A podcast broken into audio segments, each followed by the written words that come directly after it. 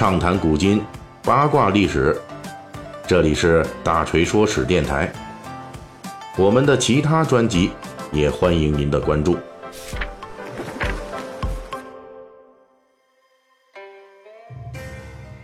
咱们《三国演义》细节解密啊，此前用了四章篇幅介绍了汉末意见领袖刘表从一计定荆州到坐困愁城，沦为笼中之虎的人生经历。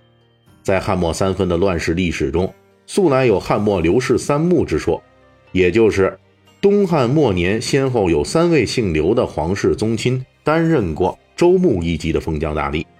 大锤用了四个章回说完了荆州牧刘表，接下来咱们得表一表这个另一位比这表哥名声还要好的，但是下场呢也比刘表还要惨的这三部之一，东汉末年的幽州牧刘虞。刘虞这个人啊，在小说《三国演义》中只出现过一次，这就是小说第二回。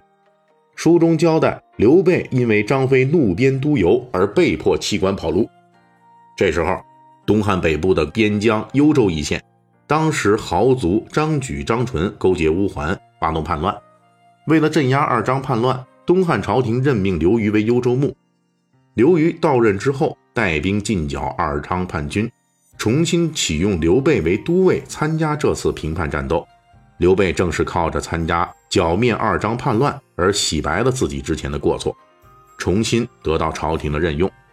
至此，刘虞的戏份就在小说《三国演义》中全部结束了。其实，刘虞此人在汉末历史中有非常多的戏份，他的名气也非常大。刘虞的名气，首先是来源于他的出身。刘虞的先祖是东汉开国皇帝光武帝刘秀的嫡长子，东汉公王刘强。这位刘强堪称东汉时代的忍者神龟，因为他的生母呢是刘秀第一任皇后郭圣通，所以一度刘强还当过太子。只不过刘秀对阴丽华的承诺呢比较早，感情也比较深厚，最终郭皇后被废，阴丽华当了皇后。失去了母后支持的太子刘强非常被动，几次谦让太子之位，最终刘强跟阴丽华阴皇后的儿子东海王刘庄来了一个对调，刘庄成了太子，刘强去当了东海王。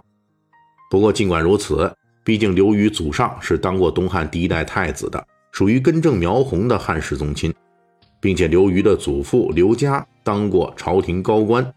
啊，就是九卿之一的这个光禄勋，父亲刘叔也当过丹阳太守。刘虞的家庭条件比较好，尤其是跟刘备这种需要追溯到西汉刘胜的落魄皇族相比，那更是优越的多了。另外，刘虞在政坛出道很早，历任护曹吏、县令等基层官员，后来升任幽州刺史。甘陵国国相等高官，在公元一百八十七年，二张发动幽州叛乱之后，又被朝廷任命为幽州牧。在剿灭二张叛乱之后，又得以升任太尉并封侯。在这一系列官场浮沉中，刘虞发挥了自己的政治特长，在自己担任地方长官的时候，做了一些恢复当地经济的好事，积累了非常丰厚的人望。当时就有神话传说，说刘虞在担任博平令的时候，治理地方成绩显著，连隔壁县闹蝗灾，蝗虫都只祸害邻县，都不进刘虞的地盘可以说是神灵都要表示对刘虞德政的尊重了。当然，这个蝗虫不扰有德官员，属于古代表扬清官的常规套路。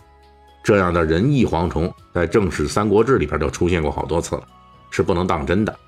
真实历史中的刘虞，他又没农药，这蝗虫的灾害哪里还能选择目标后精确打击呢？后世的我们只需要明白，这是当时人啊对于刘虞评价较高的一种体现，这就行了。除了官声很好之外，刘虞的行政才能也不错，尤其是在成为幽州牧之后。刘虞没有通过大规模使用武力，而是以安抚、绥靖等方式拉拢了塞外胡人部族，瓦解了二张叛乱的基本盘，成功稳定了风雨飘摇中的东汉王朝的北部边疆。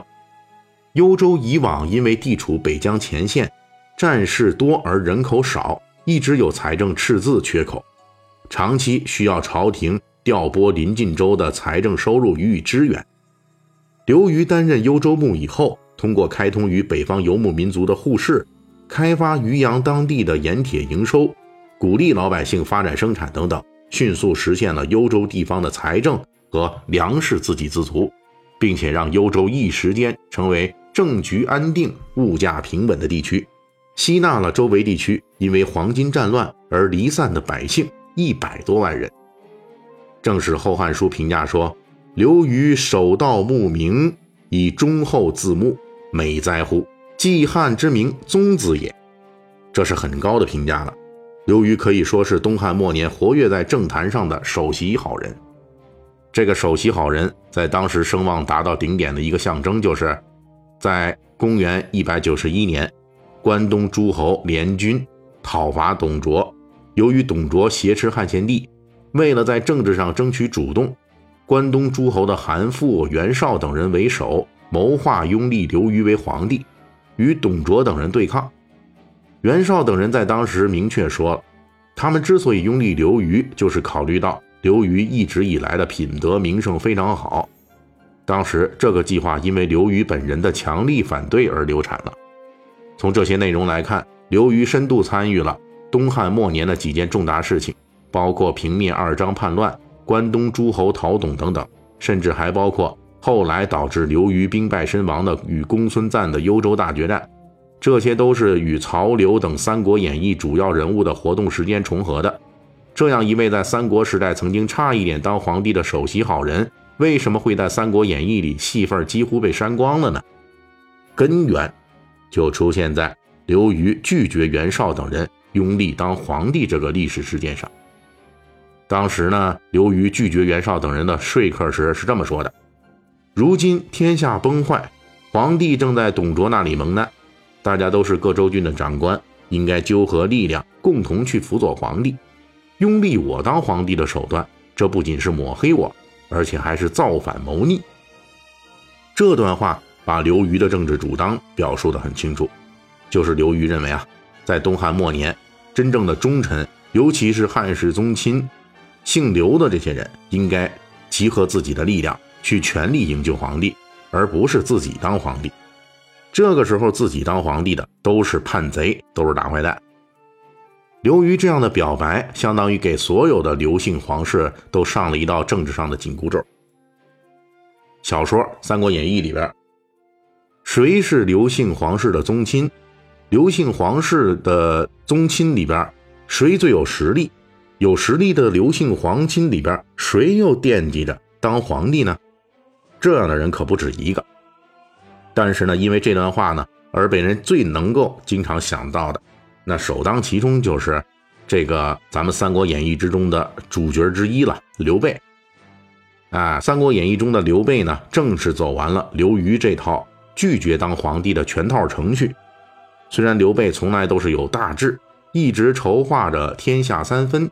却也要等到曹丕篡汉，谣传汉献帝遇害的时候，才登基做了皇帝。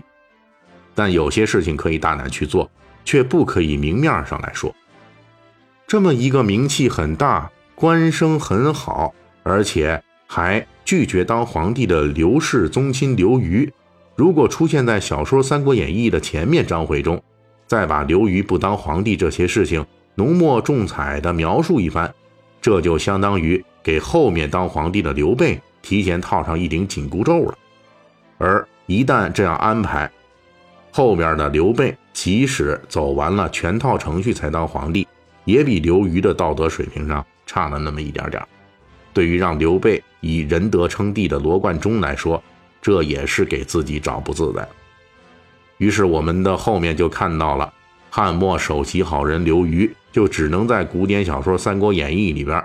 被删光了戏份做一个安静的背景人物了。本期大锤就跟您聊到这儿，喜欢听您可以给我打个赏。